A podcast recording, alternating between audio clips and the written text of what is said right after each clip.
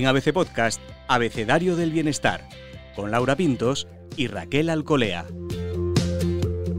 Bienvenidos bienestarios, soy Laura Pintos y en este episodio del Abecedario del Bienestar hablamos con Cristina Soria.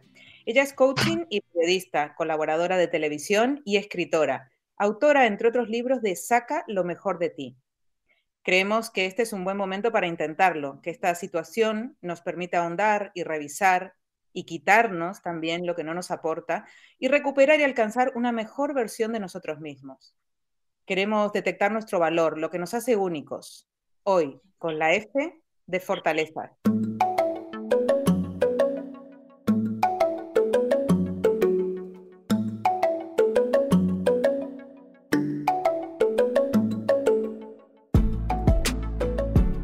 Me acompaña como siempre Raquel Alcolea. Raquel, ¿has detectado en esta época tan rara, tan difícil, alguna fortaleza que te distingue? Sí, pues eh, creo, tengo la sensación de que eh, he intentado trabajar la paciencia y la aceptación, ¿no? Y, y, bueno, es algo que no tengo de fábrica, con lo cual creo que esa fortaleza la estoy trabajando día a día. Pues está muy bien, esto de la resiliencia. Bueno, son términos que Cristina aborda en este libro, en Saca lo mejor de ti. Bienvenida, Cristina. Hola, muchas gracias. Gracias a vosotros.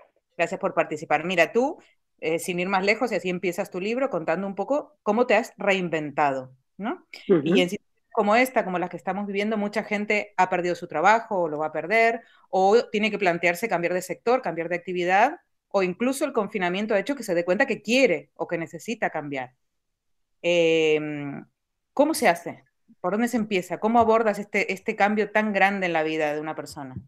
Bueno, yo creo que no existe fórmula mágica porque cada persona tiene sus propias circunstancias, pero creo que hay claves fundamentales. La primera es, como tú has dicho, darte cuenta.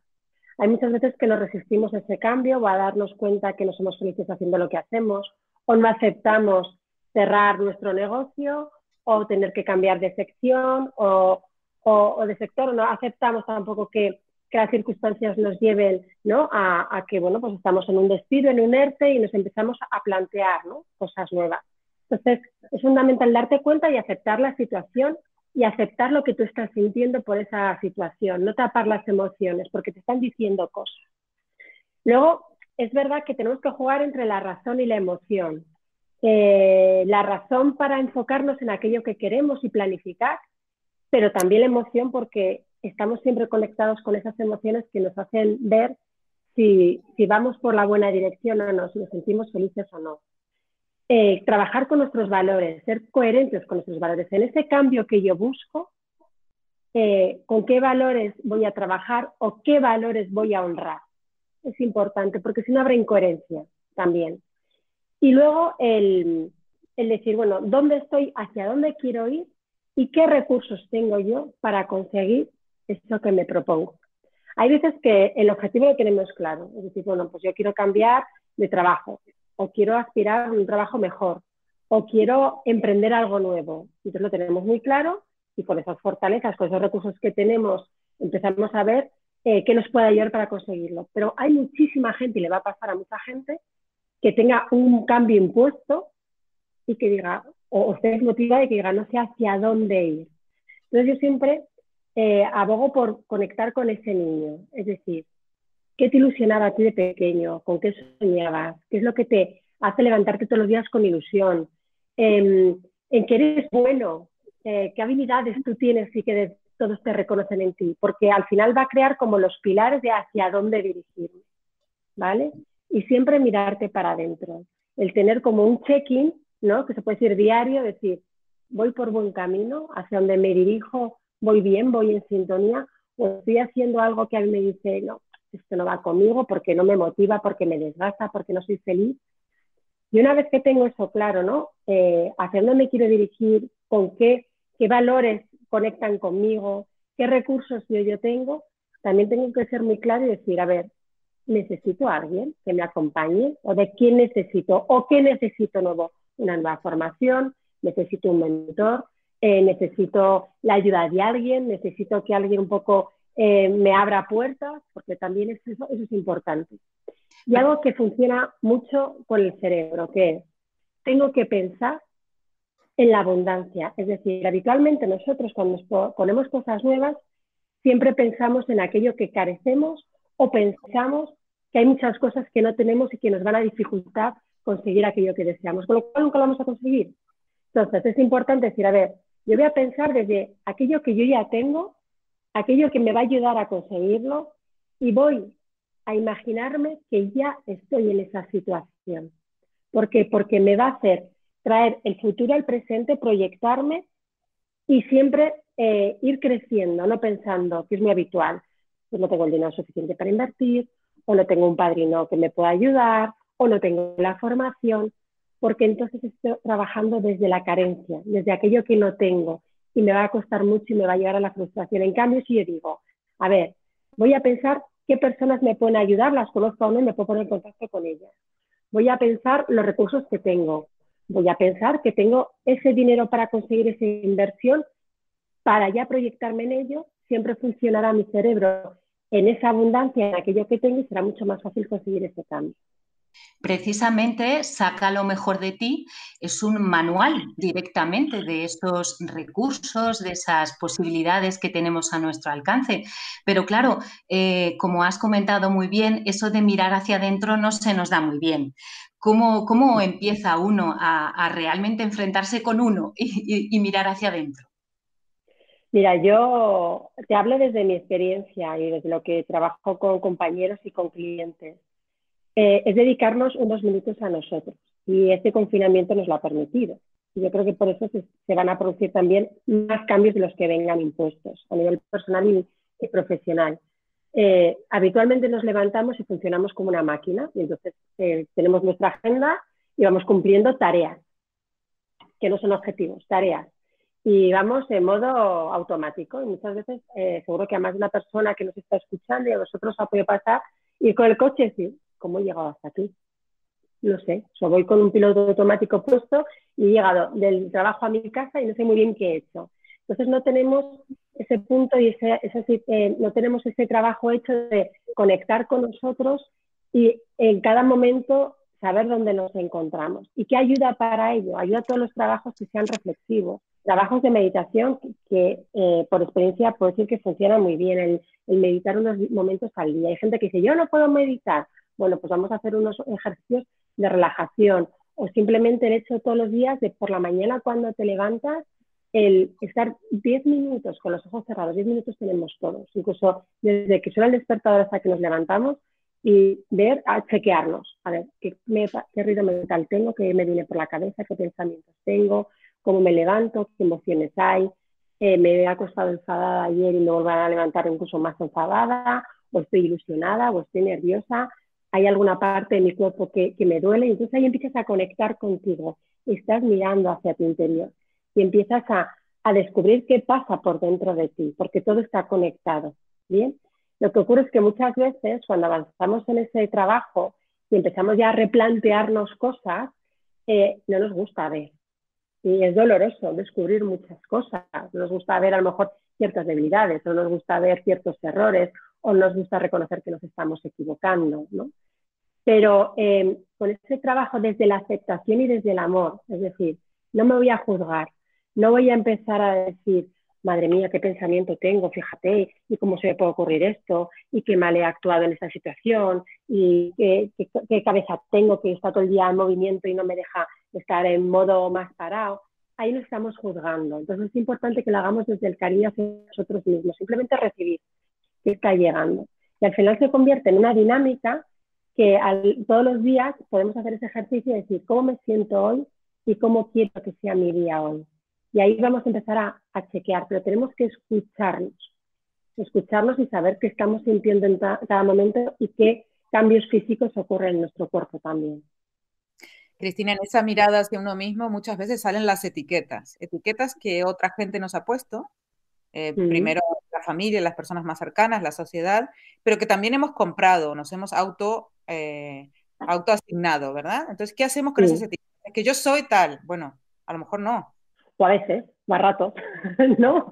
Puede ser también. La palabra, el verbo ser, es, eh, indica, yo siempre cuando hablo con, alumnos y con clientes les digo, la palabra ser al final es estática, yo soy, yo soy no se mueve. Es decir, Madrid es grande. Una declaración así cerrada, sí. Claro, Madrid es grande, es grande, no hay más, no se puede hacer más pequeño, ¿no? Entonces es lo que hay. Eh, yo soy alta, soy alta, o sea, no hay más, no me pueden menguar. Pero si soy baja tampoco puedo crecer a determinada edad, ¿no? Entonces, eso ya no se mueve. En cambio, si yo lo transformo por el estoy, en este momento estoy, o en ciertos momentos me he comportado de cierta forma, ya es algo que se puede manejar y se puede cambiar, ¿no? Eh, las etiquetas nos las ponemos y nos las ponen, y es inevitable que esa situación exista.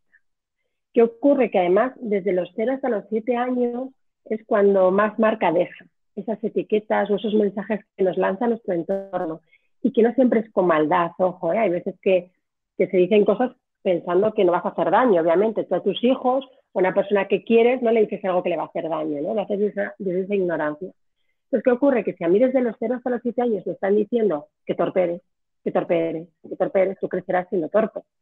Pero como tú te crees y te pones el traje de torpe, ¿cómo vas a actuar como torpe, no? Igual que aquel que es gracioso. O sea, a mí, digo, las etiquetas que suenan más bonitas tampoco son buenas, porque el gracioso siempre tiene que ser gracioso, ¿no? O a lo mejor ahora, por ejemplo, nosotros nos dedicamos al desarrollo personal, parece que no podemos nunca estar mal, ni sentirnos mal, ni enfadarnos, ¿no? Somos seres humanos también y también tenemos nuestras cositas cada uno, ¿no?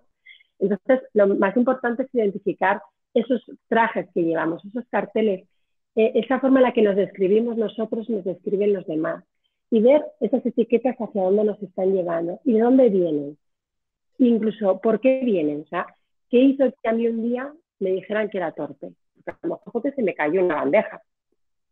¿Vale? Pero aquel que te coloca la etiqueta también tiene su propia experiencia. Entonces, a lo mejor a mí, que a alguien se le caiga una bandeja, pongamos por caso, eres un torpe, pero hay otra persona que piensa otra cosa, o que es despistado, o que eh, está haciendo el tonto, o que va de gracioso, te decir que cada uno también, según su propia experiencia y su propia educación y sus propias etiquetas, también vamos etiquetando al resto, ¿no? Entonces es ver qué etiquetas tengo y cuáles de estas son las que más me limitan o me impiden a mí en mi día a día para quererme más, para aceptarme más, para, en primer lugar, tener mejor bienestar conmigo mismo porque es lo que me va a permitir avanzar en la vida con respecto a los demás o mis objetivos.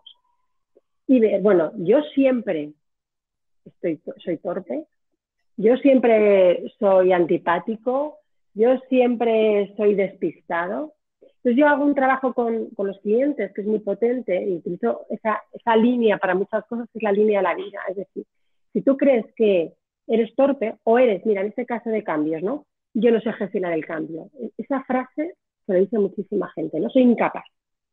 Bueno, pues vamos a hacer una línea de la vida para ver las veces que has hecho todo lo contrario. Y entonces vamos palpando cada uno y decir, ahí va, es verdad. Pues yo, fíjate, yo cambié, yo cambié para empezar en el nacimiento. Primer cambio bestial. Yo cambié de niño cuando iba al cole o estaba en mi casa, en la guardería al cole o cambié en un momento determinado de ciudad. O anda, pues yo cambié de círculo de amigos. O yo he cambiado en los estudios. O yo he cambiado en las mujeres de niña a mujer. Hay 20.000 cambios que no les damos importancia muchas veces porque van en el desarrollo de la vida pero que son cambios que afrontamos. ¿Vale? Entonces, ya no eres así. Hay momentos en los que a lo mejor tú has tenido miedo a enfrentarte a X cambios, pero eso no significa que seas incapaz de afrontar los cambios porque lo has hecho otras muchas veces. Entonces, ¿qué ocurre? Cuando tú ves que hay otras veces que has hecho y te has comportado de forma diferente a esa etiqueta, ya puedes empezar a decir, a ver, no es que sea así, sino que en algunos momentos me he comportado de esta manera. Y ya como que te libera mucho. Fíjate que haces referencia al ser, al estar, a las palabras en general, ¿no? Y hemos observado muchas veces en entrevistas de abecedario del bienestar la importancia del lenguaje, de cómo nos hablamos, eh, cómo hablamos a los demás, cómo hablamos a los demás de nosotros mismos. Eh, ¿Cómo es para ti de importante el lenguaje en el día a día? Es fundamental porque el lenguaje transmite realmente lo que somos y lo que, lo que tenemos dentro. Es decir, si yo eh, soy una persona que no soy muy optimista, que me dejo llevar más por el pesimismo, por la negatividad, utilizaré siempre palabras más negativas o palabras que resten, ¿no? Aquellas frases que dices a lo mejor, a ver, eh, se me da muy bien este trabajo, pero eh, se me da muy bien este trabajo, pero ya estoy restando a todo lo anterior y le estoy dando importancia al trabajo que he realizado, ¿no? O cuando te dice alguien, que eso ocurre mucho en el mundo de las mujeres, ¿no? Eh, ay, qué guapa estás. Bueno, pero porque tú me ves con buenos ojos, ¿no? Entonces, como, pues si te está diciendo que estás guapa, dile gracias, no, no, no restes lo que te está diciendo la otra persona.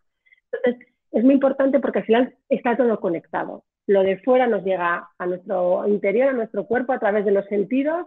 Hay un sistema nervioso central y periférico que es el que hace que e-, eso que entra por fuera eh, llegue a nuestro interior y llega directamente al cerebro. Y el cerebro hace el efecto rebote, es decir, el cerebro según lo que le llega pasa a nuestro cuerpo, hay somatizaciones, hay reacciones fisiológicas y nos comportamos exteriormente de determinada forma.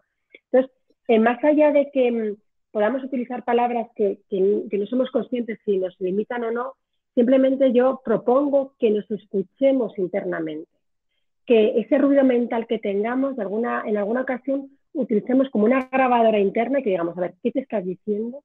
¿Cómo estás hablando a los demás? ¿Cómo te estás hablando a ti? Desde la exigencia, por ejemplo, desde el perfeccionismo, me estoy hablando, hablo a los demás y me habla a mí desde esas limitaciones, o desde ese pensamiento más negativo o todo lo contrario, soy muy positivo, porque a veces el ser positivo está bien, pero sobre ser, ser sobre positivos también nos puede causar algún problema, ojo, ¿no? Entonces es importante porque al final es un reflejo de cómo nos sentimos y de cómo estamos siendo en ese momento. Cristina, hablando de palabras, en tu libro abordas la resiliencia, que está, es un término un poco de pero exactamente qué es, exactamente dónde la encontramos en nosotros mismos o cómo la cultivamos. Bueno, en sí es la capacidad de volver al estado inicial, ¿no? Se utiliza, mucho en física, es decir, si yo tengo una pelota de goma que ya aprieto, se deformará, cuando la suelto, vuelve a su estado anterior y esa es esa capacidad, ¿no? Em, es verdad que es un término que está muy de moda y a lo mejor no se le da la, la importancia que tiene, pero al final es la capacidad que tenemos cada uno de levantarnos ante un obstáculo o ante una circunstancia adversa. Entonces, ahí es importante el tener una buena autoestima, el estar seguro de nosotros mismos o el recurrir a esas fortalezas, a esos recursos que tenemos que nos van a ayudar a superar ese obstáculo. Tampoco tenemos que volvernos locos, es decir, hay veces que cuando ponemos ejemplos de resiliencia ponemos ejemplos dramáticos, ¿no? De gente que ha vivido una situación dantesca pero en nuestro propio día a día también podemos ser personas resilientes. Es decir, el saber eh, afrontar cambios. Muchas veces eh, te encuentras con personas que son como muy estáticas, ¿no? Y, yo en un momento lo fui así, que eres incapaz de flexibilizar esos cambios a diario, que de repente surja algo que cambia y que no estaba en la agenda. O ahora mismo, fijaos con el confinamiento que pasó, teníamos nuestra vida planificada, cada uno teníamos planes para un fin de semana y de repente todo se queda como entre vuestras cuatro paredes y a ver qué ocurre, ¿no? Y hemos tenido que adaptarnos a esas semanas, que ya son muchas, estando en casa, con unos, eh, pues eso, con, una información de fuera que muchas veces nos descoloca, con problemas familiares, con problemas económicos, con problemas laborales, es el peor de los casos, con problemas de pérdidas de, seres humanos, de gente que tú quieres y al final eh, hemos tenido que ir aprendiendo a, con esto que tengo, que puedo hacer para sentirme mejor. Y yo creo que esa es la base.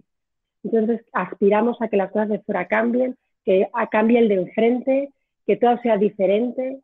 Y hay veces que tenemos que empezar por nosotros mismos. A ver, en esta situación, ¿qué hay para que yo pueda salir lo mejor posible? Para que yo pueda aprovechar este momento lo pueda aprovechar a lo mejor para hacer algo diferente, para tomar conciencia de algo no, o simplemente para sobrevivir.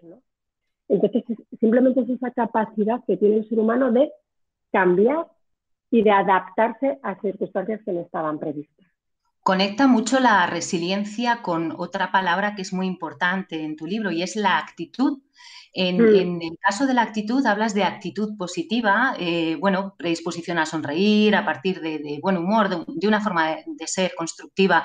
Pero bueno, y, con esto del carácter nuestro, el enfado, la ira, el mal humor, los cabreos, ¿qué hacemos con todo esto? Pues bueno, primero es decirles hola, porque llegan por algo. ¿eh? Cuando hablamos de, de emociones, eh, que siempre habitualmente yo trabajo con seis emociones básicas y muchos compañeros también, aunque luego hay muchos, muchas palabras que son muy parecidas, ¿no? Que son seis emociones básicas que son la ira, el miedo, el asco, la tristeza, la sorpresa y la alegría, ¿no?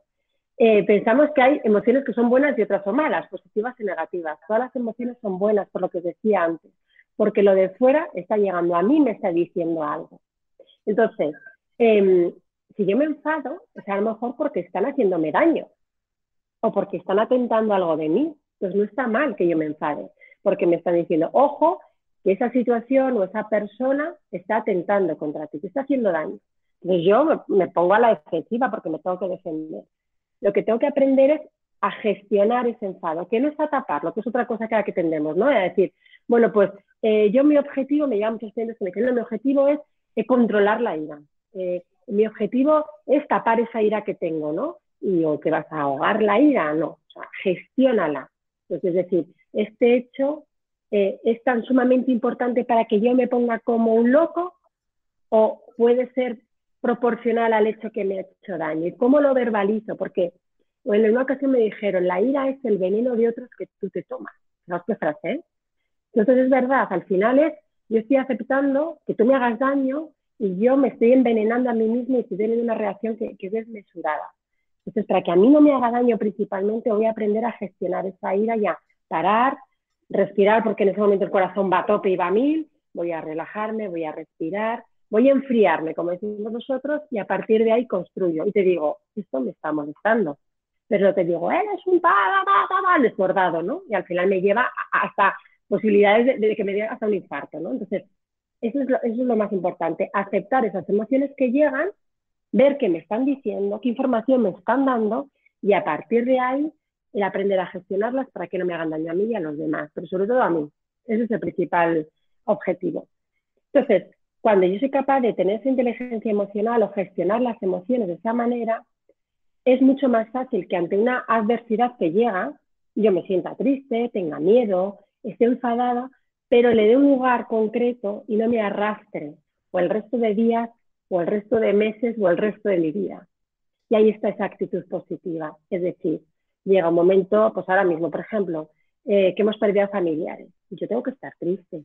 Yo lloro, claro que lloro porque he perdido a un familiar del que no me he podido despedir. Entonces eso produce tristeza en mí y es lo lógico.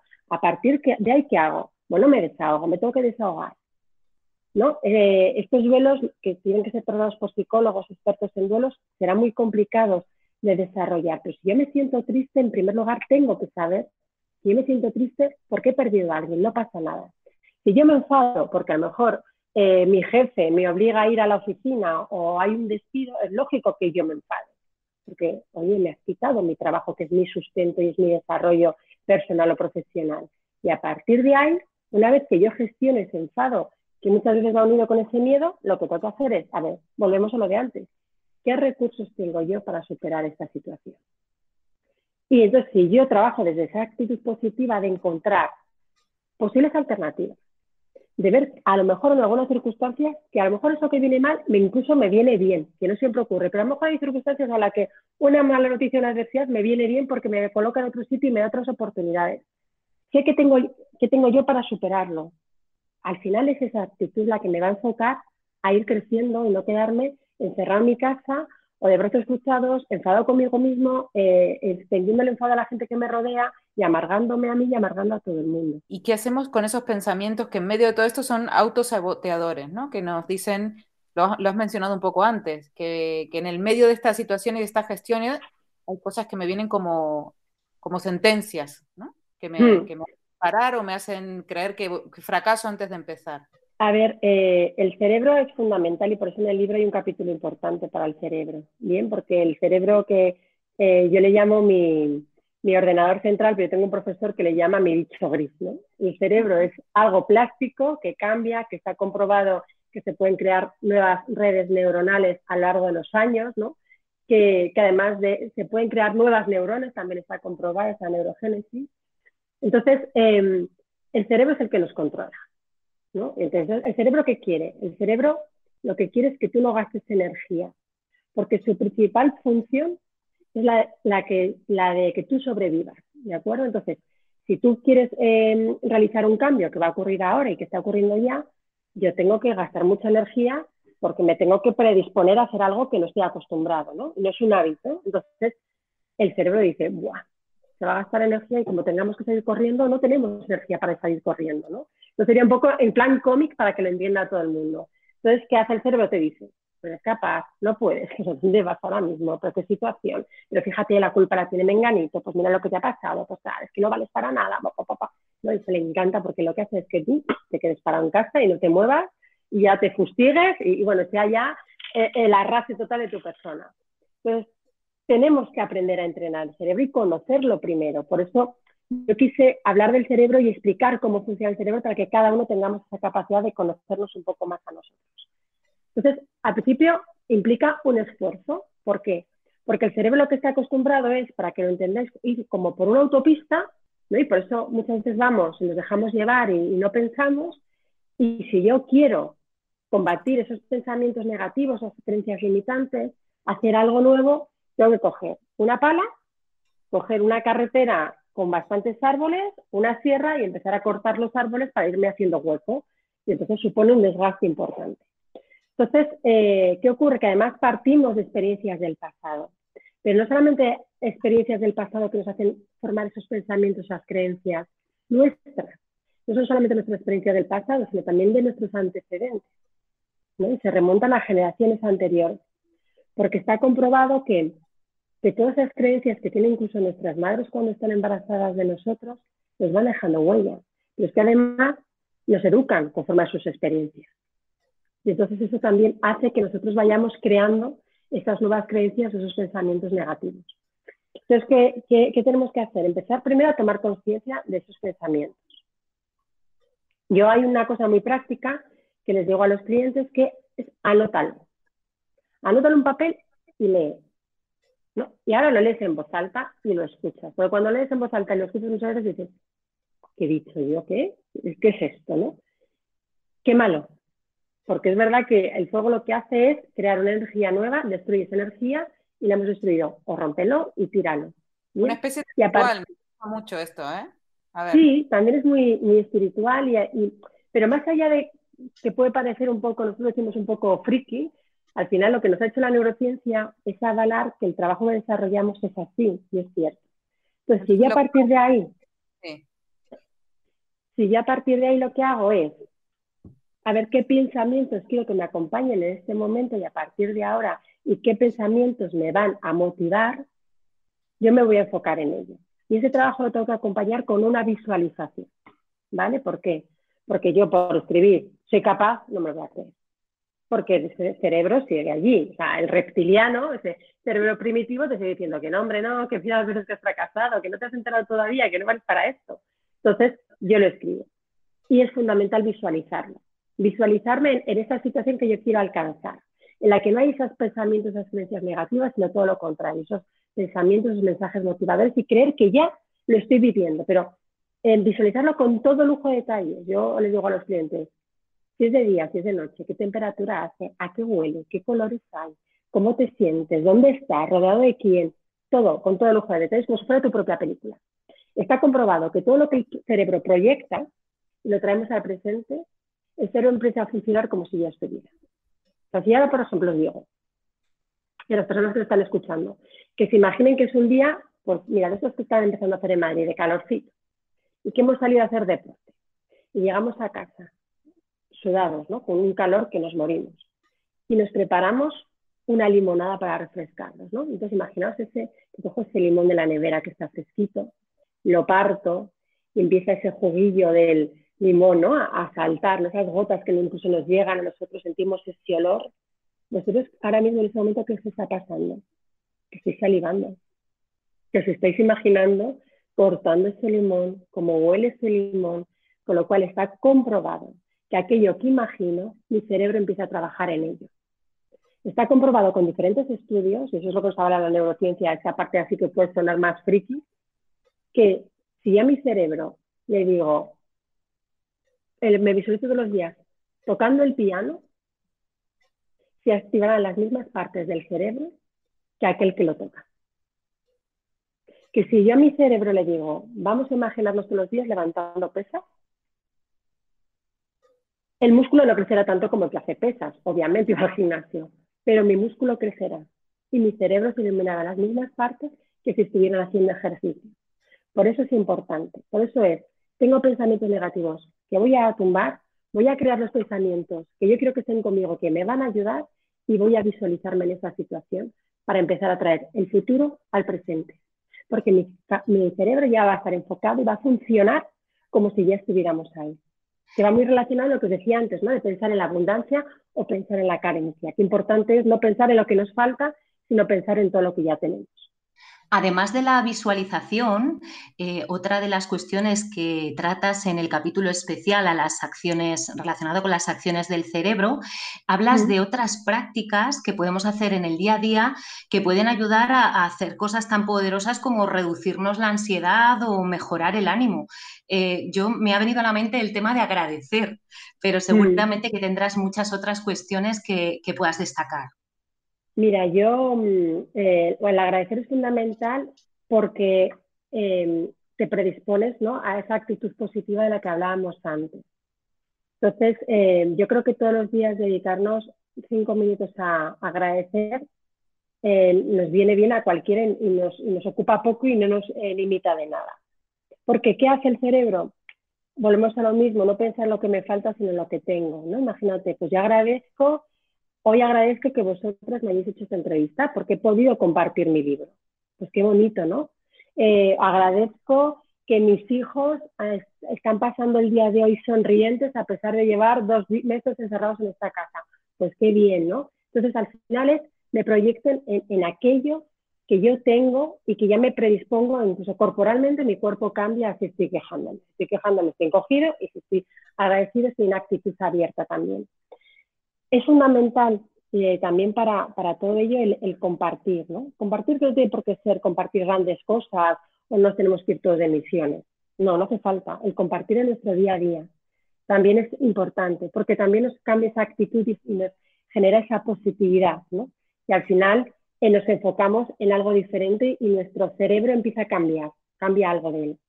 Y yo algo que hago todos los días, yo hago una rutina que es muy extensa, pero se pueden coger cositas separadas de ella o hacerlas en distintos momentos del día. Y esto lo, lo copié de otro coach que, que, lo compartió en uno de estos directos que hay tantos ahora y se llama Las Mañanas del Salvador.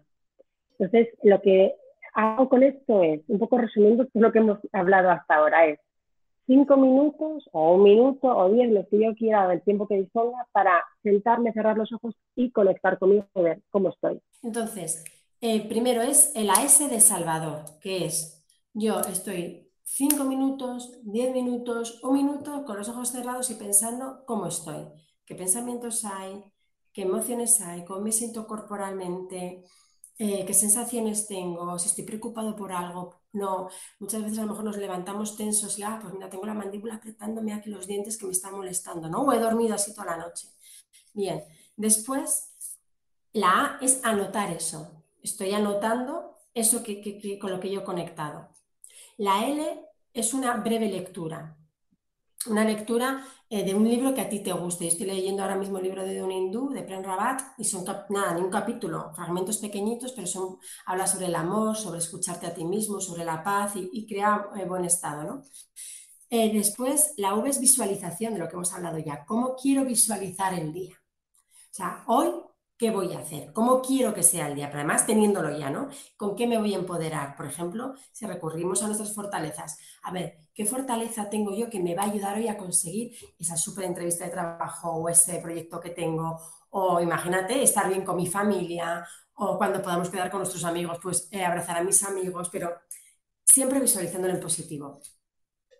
Eh, después de, de la V de la visualización va la A de agradecimiento. ¿Qué quiero agradecer? A lo mejor agradezco una cosa al día. ¿Qué quiero agradecer? La D es deporte, pero no tiene por qué ser, todo, el mundo hace deporte, pero a lo mejor simplemente pues estirarte ¿no? y recolocar el cuerpo que empieza a crujir y a sonar de todos los huesos. Eh, esa sería la D, deporte. La O, optimismo.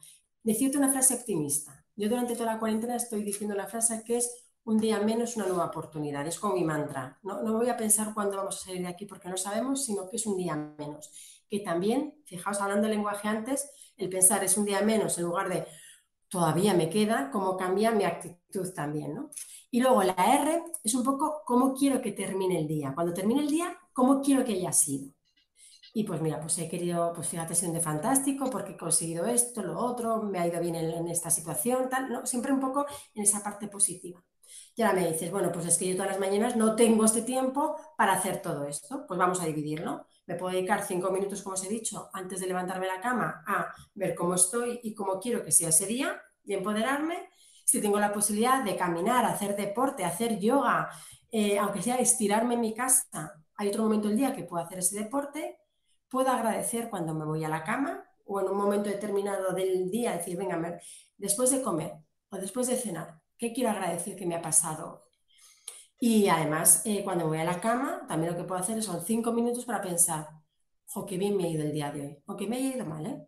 Me ha ido bien. Yo, yo voy a imaginarme que me ha ido bien, para tener esa actitud, no quedarme con lo negativo y dormir con, con ese mensaje negativo. Pues me ha ido bien.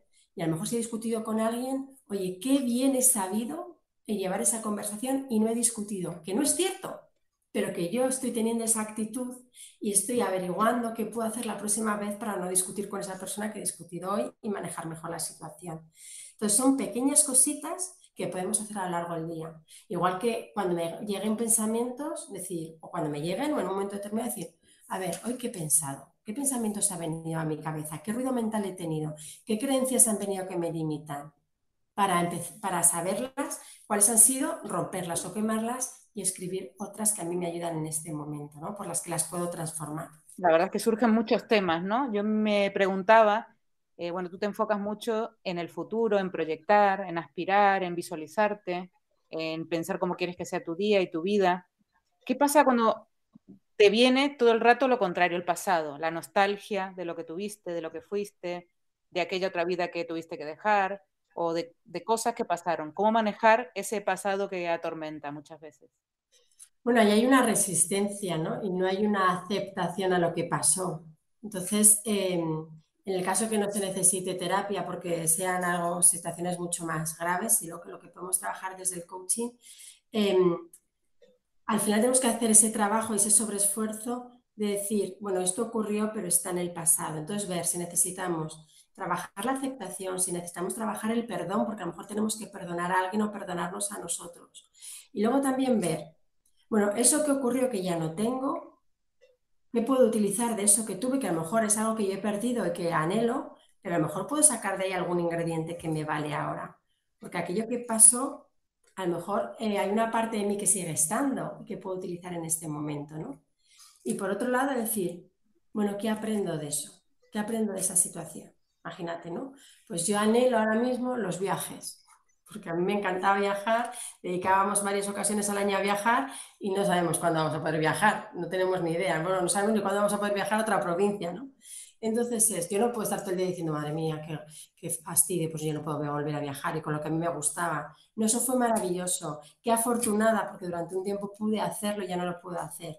Pero a lo mejor eso que me gustaba en ese momento me llevaba a que yo soy una persona curiosa yo viajaba y porque era persona curiosa que me gustaba conocer otros mundos, otras personas, ¿no? Otros lugares. Bueno, ¿cómo puedo aplicar esa curiosidad ahora en mi día a día? Porque a lo mejor la puedo rescatar. No puedo rescatar los viajes, pero puedo rescatar esa fortaleza o esa habilidad que yo tenía o ese recurso. Y volvemos a lo mismo, me estoy proyectando en positivo, no en la queja esa aceptación y esa capacidad para, poder volver una, y otra vez a nosotros es, algo que, lleva un camino, ¿no? que lleva un camino de aprendizaje. Eh, ¿cómo, aconsejarías a aquellas personas que ahora vean la necesidad de hacer un cambio en su vida eh, que comiencen a hacerlo? ¿no? ¿Cómo les aconsejarías? Bueno, pues eh, lo más importante, y el otro día lo hablaba con un compañero, es no tener prisa. Estamos acostumbrados y con las nuevas tecnologías a la inmediatez, ¿no? Yo quiero algo y lo tengo que conseguir ya. No. Tenemos que saber qué tiempo me va a llevar conseguir eso. Porque a lo mejor tengo que realizar un cambio que es eh, a lo largo del tiempo y que no voy a conseguir el objetivo, el resultado inmediatamente, ¿no? Entonces, el tener claro este cambio que yo quiero realizar o que me veo obligado a realizar, qué tiempo me doy para ello. Em, yo siempre eh, aconsejo la medida posible que alguien te acompañe en ese recorrido. ¿Por qué? Porque nosotros estamos enfrascados, pues nos pasa incluso a los coaches, ¿eh? Eh, tenemos proyectos en los que nosotros estamos enfrascados en nosotros mismos, por muchos recursos y habilidades que tengamos. y no lo vemos desde fuera. Entonces, que esta persona que nos puede acompañar, que puede ser un coach, que, me va a ayudar a ver la misma situación desde fuera, ¿no? Ya, y me va a ayudar a gestionar esos obstáculos que yo, me estoy poniendo para ese objetivo, desde creencias limitantes, eh, aprender a entrenar mi cerebro, enfocarme bien en la meta, saber si esa meta la puedo conseguir realmente o no, o es un sueño, ¿no? Y, y, trabajar diferentes técnicas que me va a ayudar a conseguirlo, sacar mis recursos, descubrir esos recursos que yo tengo para ponerlos en práctica. Que no puedo contar con alguien que me ayude para ese camino, porque no todo el mundo puede contar con esa ayuda. Bueno, pues entonces voy a planificarlo es decir, ¿dónde estoy ahora? ¿Dónde quiero llegar? Cuando llegue a donde quiero llegar, el tiempo que me voy a dar o que creo que lo voy a poder conseguir de forma objetiva, que a mí no me cause estrés. Cada uno necesita un tiempo. Hay personas que pueden gestionar cambios. Mira, tengo clientes que han gestionado cambios en cuatro sesiones, pero hay otros que han necesitado 15. Cada uno necesita su tiempo. Entonces, ¿qué tiempo me doy para que yo lo pueda hacer tomando conciencia, disfrutando del cambio y no con el agobio y la frustración de que lo quiero conseguir? Cuando yo consiga eso, ¿cómo me voy a sentir? ¿No? Es decir, cuando yo esté en esa meta final, ¿cómo voy a sentir yo conectarme con ello y visualizarme en esa meta final? Y a veces es que es importante ese camino partirlo en trocitos para que se haga más ameno, porque si yo digo a una persona, pues mira, eh, tu objetivo eh, va a ser eh, subir el Everest. Dices, no, que voy a subir yo el Everest, me muero. No, pues que a lo mejor antes de subir el Everest tengo que hacer pequeños trayectos para ir consiguiendo la fuerza física, las habilidades, la experiencia, pero luego subir el Everest. Entonces, vamos a, repartir esa tarta en trocitos. Y, ver eh, en esos trocitos, vamos a ver qué pasos voy a dar, los principales pasos que voy a dar para conseguirlo. ¿Qué tengo yo para conseguir eso? Son mis recursos.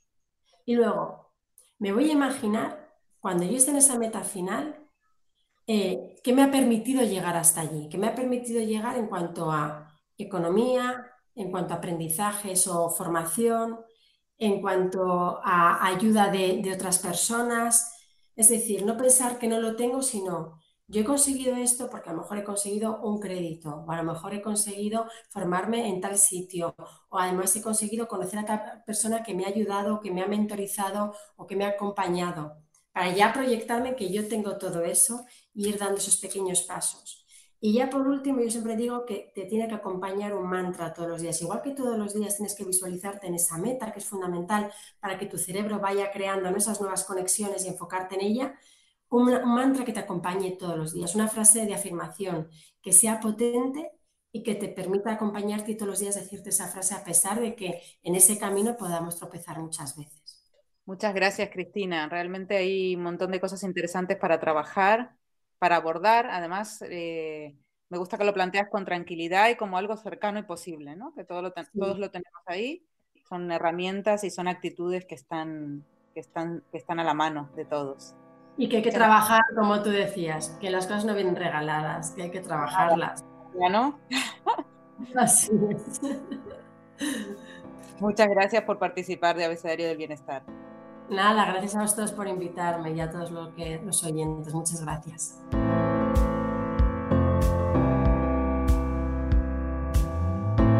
Raquel, de todo esto tan interesante, tan, tan cercano, me ha gustado mucho el tono ¿no? Eh, de Cristina. ¿Con qué te quedas? ¿Qué, ¿Qué, te ha quedado ahí resonando? Pues mira que hemos hablado de tantas cosas y además eh, mm, me, iba conectando con mi vida, con, con, las cosas que pienso, ¿no? Y fíjate que al final, cuando ha hablado de ese mantra, he dicho, pero si eso es lo que me falta a mí, a mí me falta mi mantra. Entonces, bueno, conecto mucho con la forma que tiene de, plantear las cosas y con esa búsqueda de herramientas, pero, pero ese mantra me ha tocado, me ha tocado especialmente y, veo la necesidad de buscar el mío.